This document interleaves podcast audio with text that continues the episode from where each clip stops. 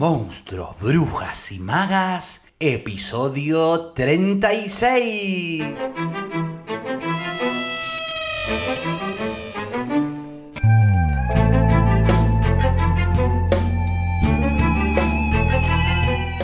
entonces El Coco, que es un cuento corto de Stephen King que él publica por primera vez en la edición de marzo de 1973 de la revista Cavalier y que luego va a estar recopilado en la colección de cuentos El umbral de la noche, publicado en el 78, y el cual es considerado, este umbral de la noche, es considerado uno de los libros más interesantes de King, o, el mejor libro de relatos cortos, al, menos. Eh, en este libro va a recopilar cuentos publicados en diversas revistas y con estilos bastante diversos, donde va a pasar de el pastiche homenajeando a los maestros de secuelas no oficiales y va a usar estos cuentos para experimentar sobre todo y afinar distintas técnicas y procedimientos. Vamos entonces al coco que dice más o menos así. Recurro a usted porque quiero contarle mi historia, dijo el hombre acostado sobre el diván del doctor Harper. El hombre era Lester Billings de Waterbury, Connecticut. Según la ficha de la enfermera Vickers, tenía 28 años, trabajaba para una empresa industrial de New York, estaba divorciado y había tenido tres hijos, todos muertos. No puedo recurrir a un cura porque no soy católico. No puedo recurrir a un abogado porque no he hecho nada que deba consultar con él. Lo único que hice fue matar a mis hijos, de uno en uno. Los maté a todos. El doctor Harper puso en marcha el magnetófono. Billings estaba duro como una estaca sobre el diván sin darle un ápice de sí. Sus pies sobresalían, rígidos por el extremo. Era la imagen de un hombre que se sometía a una humillación necesaria. Tenía las manos cruzadas sobre el pecho como un cadáver. Sus facciones se mantenían escrupulosamente compuestas. Miraba el simple cielo raso blanco de paneles como si por su superficie desfilaran escenas e imágenes. ¿Quiere decir que los mató realmente o no? Un movimiento impaciente de la mano. Pero fui el responsable. Denny en 1967, Shirley en 1971 y Andy este año. Quiero contárselo. El doctor Harper no dio nada.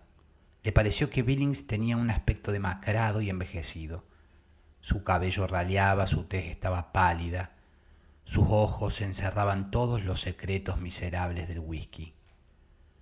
Fueron asesinados, ¿entiende? Pero nadie lo cree, si lo creyeran todo se arreglaría. ¿Por qué?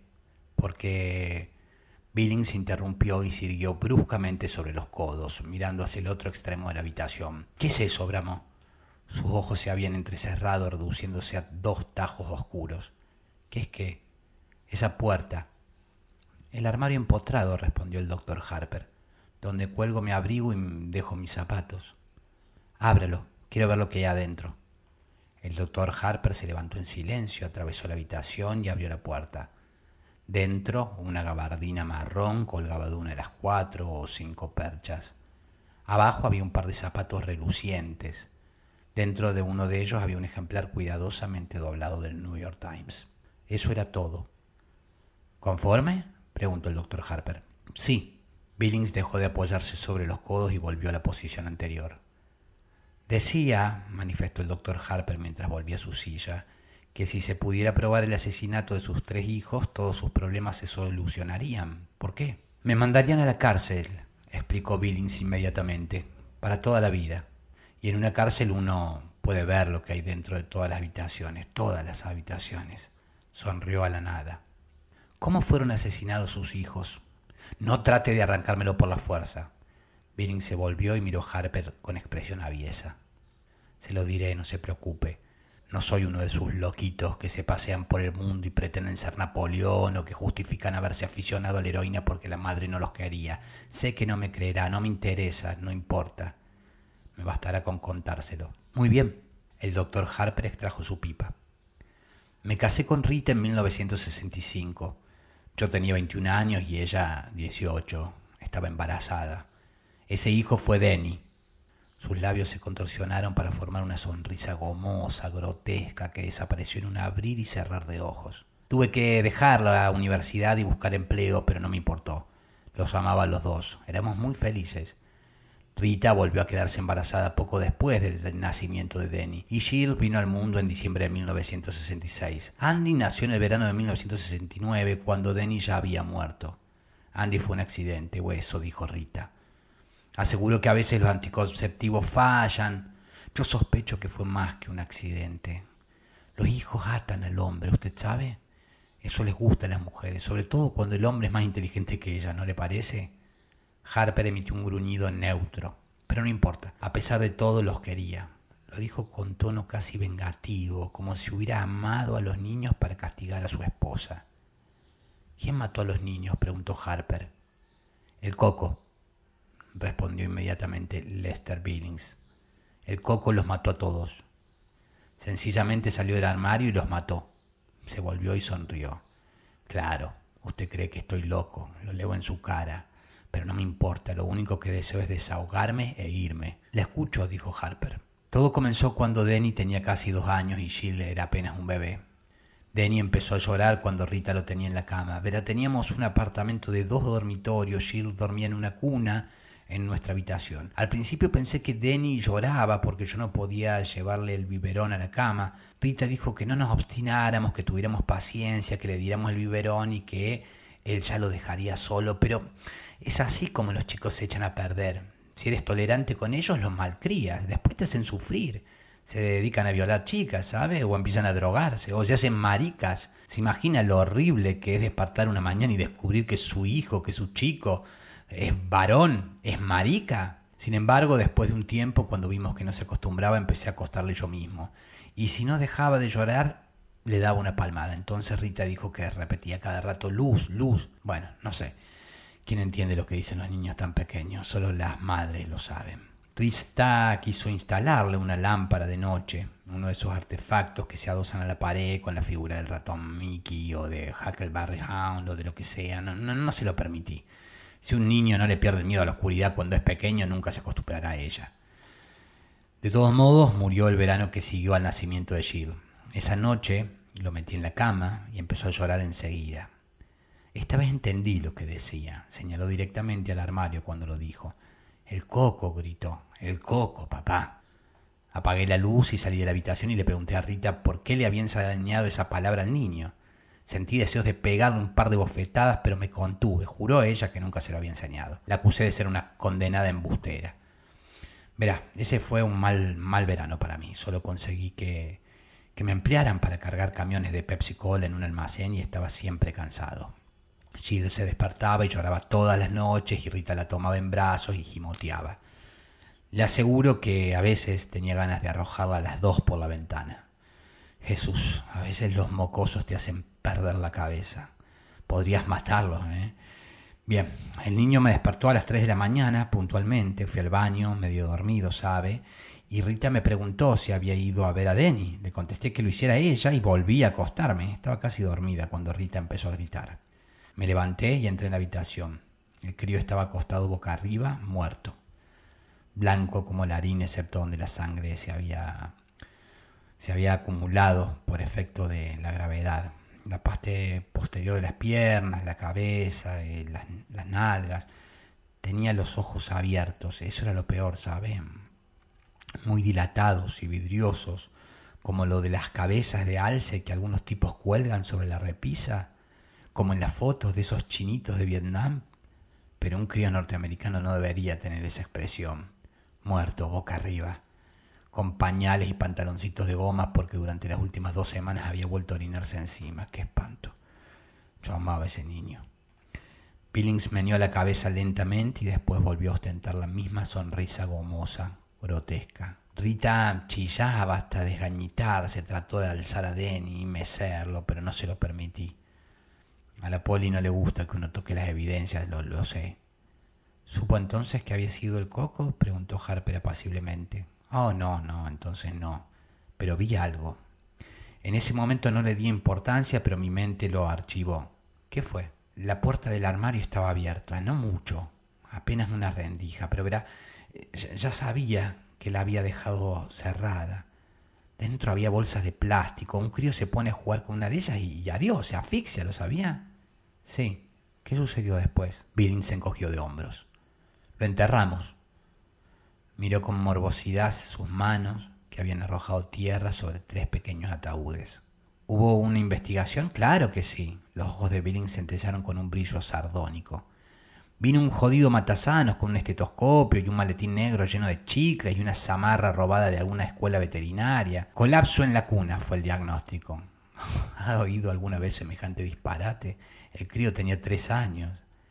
El colapso en la cuna es muy común durante el primer año de vida, explicó Harper puntillosamente, pero el diagnóstico apareció en los certificados de función de niños de hasta cinco años a falta de otro mejor. Mierda, espetó Billings violentamente. Harper volvió a encender su pipa. Un mes después del funeral instalamos a Jill en la antigua habitación de Denny. Rita se resistió con uñas y dientes, pero yo dije la última palabra. Me dolió, por supuesto, Jesús, me encantaba tener a la mocosa con nosotros. Pero no hay que sobreproteger a los niños, pues en tal caso se convierten en lisiados. Cuando yo era niño, mi madre me llevaba a la playa y después se ponía ronca gritando, no te internes tanto, no te metas allí, hay corrientes submarinas, has comido hace una hora, no te zambullas de cabeza. Le juro por Dios que incluso me decía que me cuidara de los tiburones. ¿Y cuál fue el resultado? Que ahora ni siquiera soy capaz de acercarme al agua. Es verdad, si, si me arrimo a una playa me atacan los calambres. Cuando Denny vivía, Rita consiguió que la llevase una vez con los niños a Sibin Rocks. Se me descompuso el estómago, lo sé, ¿entiende? No, no hay que sobreproteger a los niños y uno tampoco debe ser complaciente con uno mismo. La, la vida continúa. Jill pasó directamente a la cuna de Denny. Claro que arrojamos el colchón viejo a la basura, no quería que, que mi pequeña se llenara de microbios. Así transcurrió un año y una noche cuando estoy metiendo a Jill en su cuna Empieza a aullar y chillar y llorar y llorar. El coco, papá, el coco. Eso me sobresaltó, decía lo mismo que Denny. Y empecé a recordar la puerta del armario, apenas entreabierta cuando la encontramos. Quise llevarla por esa noche a nuestra habitación. ¿Y la llevó? No. Billing se miró las manos y las facciones se convulsionaron. ¿Cómo podía confesarle a Rita que me había equivocado? Tenía que ser fuerte, ella había sido siempre una marioneta, Recuerde con cuánta facilidad se acostó conmigo cuando aún no estábamos casados. Por otro lado, dijo Harper, recuerde con cuánta facilidad usted se acostó con ella. Billings, que estaba cambiando la posición de sus manos, se puso rígido y volvió lentamente la cabeza para mirar a Harper. ¿Pretende tomarme el pelo? Claro que no, respondió Harper. Entonces deje que lo cuente a mi manera, espetó Billings. Estoy aquí para desahogarme, para contar mi historia. No hablaré de mi vida sexual si eso es lo que usted espera. Rita y yo hemos tenido una vida sexual muy normal, sin perversiones. Sé que a algunas personas les excita hablar de eso, pero no soy una de ellas. De acuerdo, asintió Harper. De acuerdo, repitió Billings con ofuscada arrogancia. Parecía haber perdido el hilo de sus pensamientos y sus ojos se desviaron inquietos hacia la puerta del armario, que estaba herméticamente cerrada. ¿Prefiere que la abra? preguntó Harper. No, se apresuró a exclamar Billings. Lanzó una risita nerviosa. ¿Qué interés podría tener en ver sus zapatos? Y después de una pausa dijo, el coco la mató también a ella. Se frotó la frente como si fuera ordenando sus recuerdos. Un mes, un mes más tarde. Pero antes sucedió algo más, una noche y un ruido ahí dentro. Y después Jill gritó. Abrí muy rápidamente la puerta. La luz del pasillo estaba encendida y ella estaba sentada en la cuna llorando y algo se movió. En la sombra junto al armario algo se deslizó. ¿La puerta del armario estaba abierta? Un poco, solo una rendija. Billings se humedeció los labios. Jill hablaba a gritos del coco y dijo algo más que sonó como garras. Solo que ella dijo galas, ¿sabe? A los niños les resulta difícil pronunciar la R. Rita vino corriendo y preguntó qué sucedía. Le contesté que, que le habían asustado las sombras de las ramas que se movían en el techo. ¿Galochas? preguntó Harper. ¿Eh? Galas, galochas, una especie de, zapatos. Quizá había visto las galochas en el armario y se refería a eso. Ah, quizá, murmuró Billings. Quizás se refería a eso, pero yo no lo, yo no lo creo. Me pareció que decía garras. Sus ojos empezaron a buscar otra vez la puerta del armario. Garras, largas garras. Su voz se había reducido a un susurro. ¿Miró dentro del armario? Sí, sí. Las manos de Billings estaban fuertemente entrelazadas sobre su pecho, tan fuertemente que se veía una luna blanca en cada nudillo. ¿Había algo dentro? ¿Vio al...? No, no vi nada, aulló Billings de repente. y las palabras brotaron atropelladamente como si hubieran arrancado un corcho negro del fondo de su alma. Cuando murió la encontré yo, ¿verdad? Y estaba negra, completamente negra. Se había tragado la lengua y estaba negra, como una negra de un, espectáculo de negros, y me miraba fijamente. Sus ojos parecían los de un animal embalsamado, muy brillante y espantosos, como canicas vivas, como si estuviera diciendo me pilló, papá, tú dejaste que me pillara, tú dejaste que me matara, tú le ayudaste a matarme. Su voz se apagó gradualmente, un solo lagrimán silencioso se deslizó por su mejilla. Fue una convulsión cerebral, ¿sabe? A veces le sucede a los niños, una mala señal del cerebro. Le practicaron la autopsia en Hartford y nos dijeron que se había asfixiado al tragarse la lengua durante una convulsión. Y yo tuve que volver solo a casa porque Rita se quedó ahí bajo el efecto de los sedantes. Estaba fuera de sí. Tuve que volver solo a casa y sé que a un crío no le atacan las convulsiones por una alteración cerebral. Las convulsiones pueden ser el producto de un susto y yo tuve que volver solo a la casa donde estaba eso. Dormí en el sofá, susurró, con la luz encendida. ¿Sucedió algo?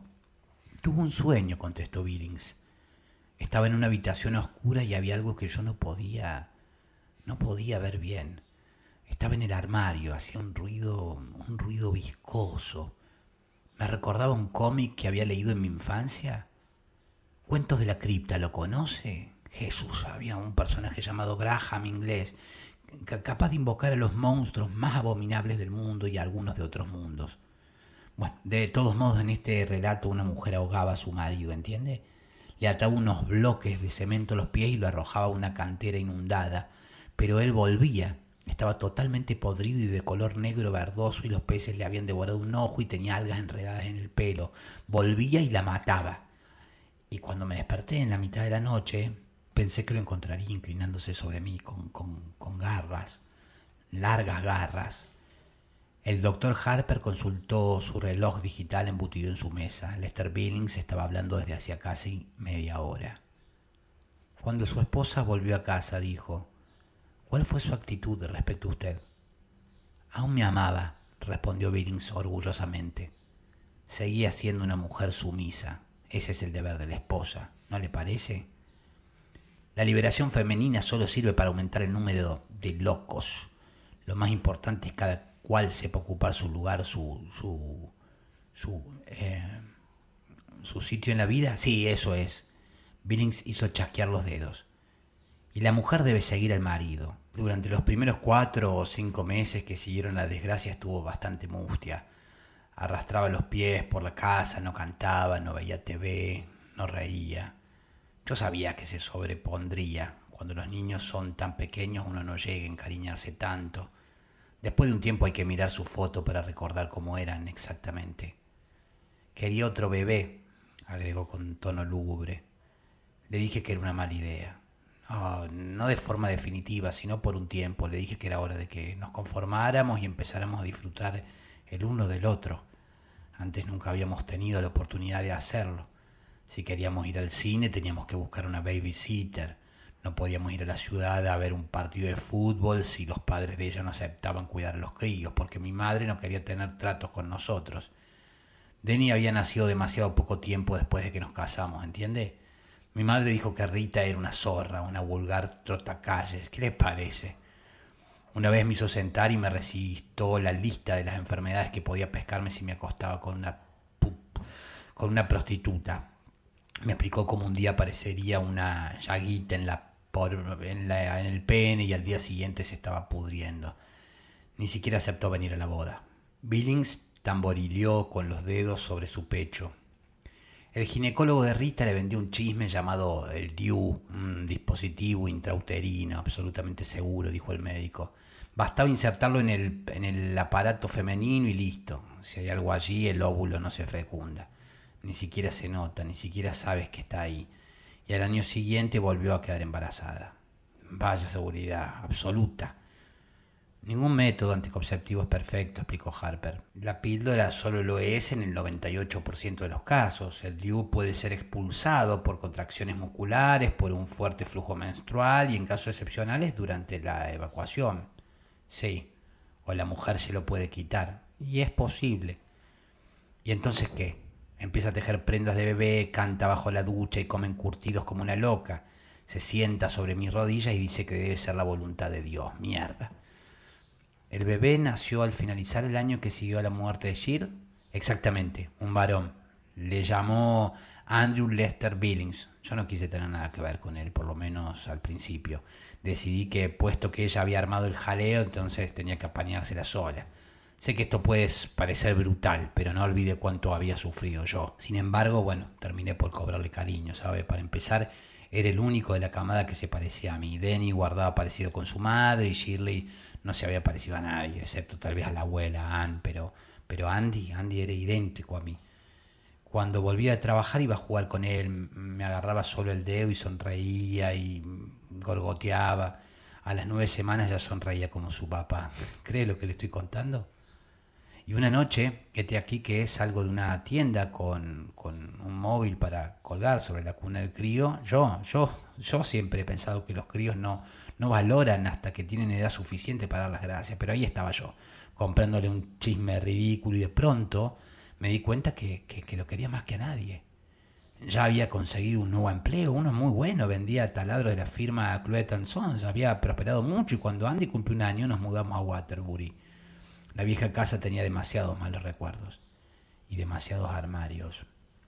En el año siguiente fue el, mejor para nosotros. Daría todos los dedos de la mano derecha por poder vivirlo de nuevo. Oh, aún había, aún había guerra en Vietnam y los hippies seguían paseándose desnudos y los negros vociferaban mucho, pero bueno, nada de eso nos afectaba. Vivíamos en una calle tranquila, con buenos vecinos.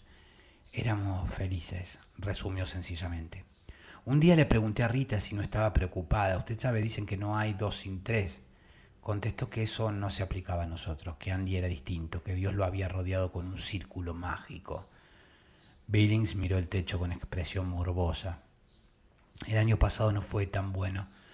Algo cambió en la casa. Empecé a dejar eh, los zapatos en el vestíbulo porque ya no me gustaba abrir la puerta del armario. Pensaba constantemente, ¿qué harás si estás ahí dentro, agazapado y listo para balanzarse apenas abra la puerta? Y empecé a imaginar que oía ruidos extraños, como si algo negro y verde y húmedo se estuviera moviendo apenas ahí dentro. Rita me preguntaba si no trabajaba demasiado y empecé a insultarla como antes. Me revolvía el estómago dejarlos solos para ir a trabajar, pero al mismo tiempo me alegraba salir. Que Dios me ayude, me alegraba salir. Verá, empecé a pensar que nos había que nos había perdido durante un tiempo cuando nos mudamos. Había tenido que, buscarnos, deslizándose por las calles durante la noche, quizás raptando por las alcantarillas, olfateando nuestro paso. Necesitó un año, pero nos encontró. Ha vuelto, me dije le apetece Andy y le apetezco yo, empecé a sospechar que quizás, si piensas mucho tiempo en algo y crees que existe, termina por corporizarse. Quizás todos los monstruos con los que nos asustaban cuando éramos niños, Frankenstein y el hombre lobo y la momia, existían realmente.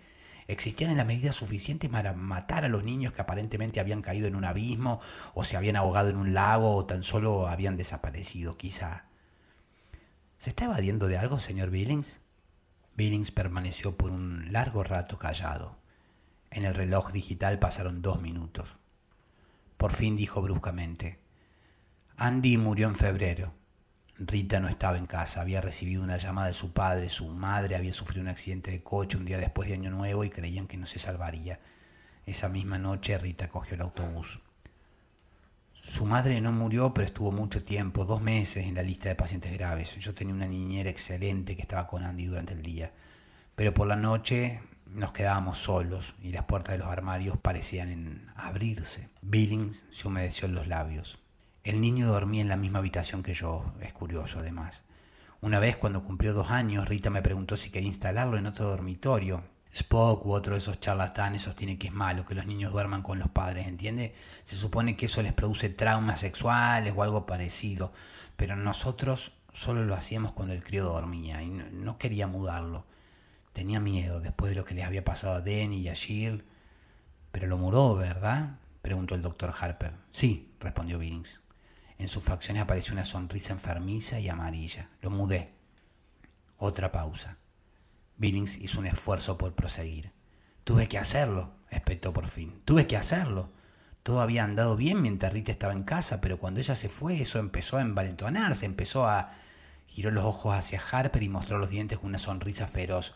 Oh, no me creerá, sé qué es lo que piensa, no soy más que otro loco en su fichero, ¿no? Lo sé, pero usted no estaba ahí, maldito espía. Una noche todas las puertas de la casa se abrieron de par en par. Una mañana al levantarme encontré un rastro de cieno e inmundicia en el vestíbulo, entre el armario de los abrigos y la puerta principal. ¿Eso salía o entraba? No, no lo sé. Juro ante Dios que no lo sé. Los discos aparecían totalmente rayados y cubiertos de limo, los espejos se rompían y los ruidos, los ruidos. Se pasó la mano por el cabello. Me despertaba a las 3 de la mañana y miraba la oscuridad y al principio me decía, es solo el reloj, pero por debajo del tic-tac oía que se, algo, que algo se movía sigilosamente, pero no con demasiado sigilo, porque en realidad quería que yo lo oyera. Era un deslizamiento pegajoso, como el de algo salido del fregadero de la cocina, o, un chasquido seco, como el de las garras que se arrastran suavemente sobre la baranda de la escalera, y cerraba los ojos pensando que si oírlo era espantoso, verlo sería y siempre temía que los ruidos se interrumpieran fugazmente y que luego estallaran unas risas sobre mi cara y una bocanada de aire con olor a coles rancias y que una mano se cerrara sobre mi cuello. Billings estaba pálido, tembloroso. De modo que lo mudé, verás, sabía que primero iría a buscarle a él porque era más débil y así fue. La primera vez chilló en mitad de la noche y finalmente cuando reuní los huevos suficientes para entrar, lo encontré de pie en la cama y gritando, el coco, papá, el coco, quiero ir con papá, quiero ir con papá. La voz de Billing sonaba atiplada, casi como la de un niño, sus ojos parecían llenar toda su cara, casi dio la impresión de haberse encogido en el diván. Pero no pude. El tono atiplado infantil perduró. No pude y una hora más tarde oí un alarido, un alarido sobrecogedor gorgoteante y me di cuenta que le amaba mucho porque entré corriendo sin siquiera encender la luz. Corrí, corrí, ah, Jesús María José, le habían atrapado, le sacudía, le sacudía como un perro sacude un trapo y vi algo con unos repulsivos hombros encorvados y una cabeza de espantapájaros y sentí un olor parecido al que despide un ratón muerto en una botella de gaseosa y oí... Su voz se apagó y después recobró el timbre de adulto. Oí cómo se quebraba el cuello de Andy. La voz de Billing sonó fría y muerta. Fue un ruido semejante al de hielo que se quiebra cuando uno patina sobre un estanque en invierno. ¿Qué sucedió después? Oh, eché a correr, respondió Billings con la misma voz fría y muerta. Fui a una cafetería que estaba abierta durante toda la noche. ¿Qué le parece esto como prueba de cobardía? Me metí en una cafetería y bebí seis tazas de café. Después volví a casa, ya amanecía. Llamé a la policía aún antes de subir al primer piso. Estaba tumbado en el suelo mirándome, acusándome. Había perdido un poco de sangre por una oreja, pero solo una rendija. Se cayó. Harper miró el reloj digital. Habían pasado 50 minutos. Pídale una hora a la enfermera, dijo. ¿Los martes y jueves? Eh, solo he venido a contar mi historia, respondió Billings, para deshogarme. Le mentí a la policía, ¿sabe? Dije que probablemente el crío había tratado de bajar de la cuna por la noche y se lo tragaron. Claro que sí, eso era lo que parecía, un accidente como los otros. Pero Rita comprendió la verdad. Rita comprendió finalmente. Señor Billings, tenemos que conversar mucho, manifestó el doctor Harper después de una pausa. Creo que podremos eliminar parte de sus sentimientos de culpa, pero antes tendrá que, que desear realmente librarse de ellos. ¿Acaso piensa que no lo deseo? exclamó Billings, apartando el antebrazo de sus ojos. Estaban rojos, irritados, doloridos. Aún no, prosiguió Harper afablemente. ¿Los martes y jueves? Maldito curandero, masculló Billings después de un largo silencio. Está bien, está bien. Pídale hora a la enfermera, Leon Billings. Adiós. Billings soltó una risa hueca y salió rápidamente de la consulta sin mirar atrás. La silla de la enfermera estaba vacía. Sobre el secante del escritorio había un cartelito que decía vuelvo enseguida. Billing se volvió y entró nuevamente en el consultorio. Doctor, su enfermera. Pero la puerta del armario estaba abierta. Solo una pequeña rendija. Qué lindo, dijo la voz desde el interior del armario. Qué lindo.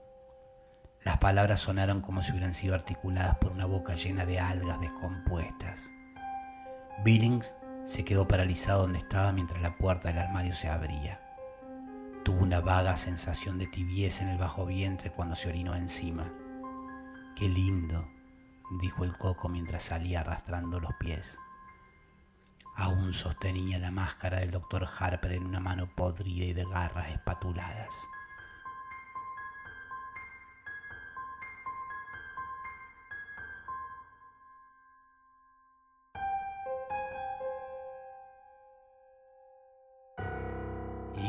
Qué tal? ¿Les gustó? Para mí lo interesante acá es la, la presencia de lo, de siniestro, algo de lo que veíamos cuando leíamos las cosas que las cosas que perdimos en el fuego de Mariana Enríquez y conversábamos sobre Freud y lo siniestro. No sé si recuerdan ese episodio, lo pueden ir a buscar. Es decir, esa otra cara que se esconde en lo cotidiano cuando lo familiar se torna extraño. Y en ese episodio justamente conversábamos también sobre el terror como una expresión del miedo social. Y acá aparece en este personaje ¿no? que es un determinado tipo de personaje con un determinado tipo de características singulares de personalidad y ese temor a lo, a lo extraño, a lo raro, ¿no? a, lo extranjero, ¿no? también aparece acá. De por medio también la idea del psicoanálisis y eh, la idea de el temor, no aquel que radica bajo la apariencia de la bondad supuesta, ¿no? la bondad posible de un padre, y pienso que justamente comencé hablando de mi padre y no quiero hacer justamente terapia, pero no puedo dejar de advertir que hay algo circular acá al menos. También en relación al monstruo paternal, pienso en el cuento de, de Mariana Enríquez, Pablito clavó un clavito, en el cual un padre de familia joven que trabaja como guía turístico en algo así como, como un, un tour, un tour de crímenes, los crímenes más famosos de Buenos Aires. Este padre joven lleva a pasajeros a recorrer los lugares emblemáticos de asesinos y asesinas seriales famosos en Buenos Aires, hasta que un día en el colectivo se le aparece uno de los asesinos por el cual siente, siente aflicción, ¿no? que es el Petit Orejudo. Y de alguna manera se, esa aparición va entrometiéndose en lo cotidiano y a la vez extrañando el propio personaje de su propia identidad. A diferencia de King, Mariana Enríquez deja en cambio el final sobrevolando, incierto, como muchos de sus cuentos. Recomendado también, nuevamente, si no lo leyeron, Las cosas que perdimos en el fuego. Y bueno, por acá entonces quedamos hoy. Aquí queda este episodio número 36, en donde deseo haberles aportado contenido que haya sido de su interés y haber sido buena compañía y agradecerles porque ustedes han sido buena compañía para mí y valoro mucho que me sigan acompañando para aprender, descubrir, redescubrir y por qué no encontrarnos en el camino de este alto viaje entre monstruos, brujas y magas. Gracias como siempre por sus valoraciones en iBox, sus suscripciones en Spotify, sus interacciones a través de nuestra cuenta en Facebook, Instagram, YouTube, Twitter, LinkedIn. Recuerden que encuentran la información para sumarse a la de Escritura, al taller de escritura o al club de lectura en los links de la caja de información. Gracias por sus contribuciones, aportes, colaboraciones para hacer todo esto sostenible. Mañana sí y sin dilatarla más, finalizaremos con la reflexión, el análisis a partir de Sobrero y Tumba de sábado. Conversaremos sobre historia, el pasado de movimiento, las grandes épicas de nuestra historia nacional, pero también de microhistorias huellas, recuerdos, es decir, todo lo que les había prometido para hoy que no fue, pero aún así deseo que hayan disfrutado este episodio y nos veremos entonces mañana. Mi nombre es Facundo Rubiño, coordinador y creador de la Crespo Estudio y quien les desea que hagan un muy buen martes. Será entonces hasta mañana miércoles pebetas pebetes para seguir con más monstruos, brujas y magas a las 7.30 Argentina por tu plataforma de podcast favorita.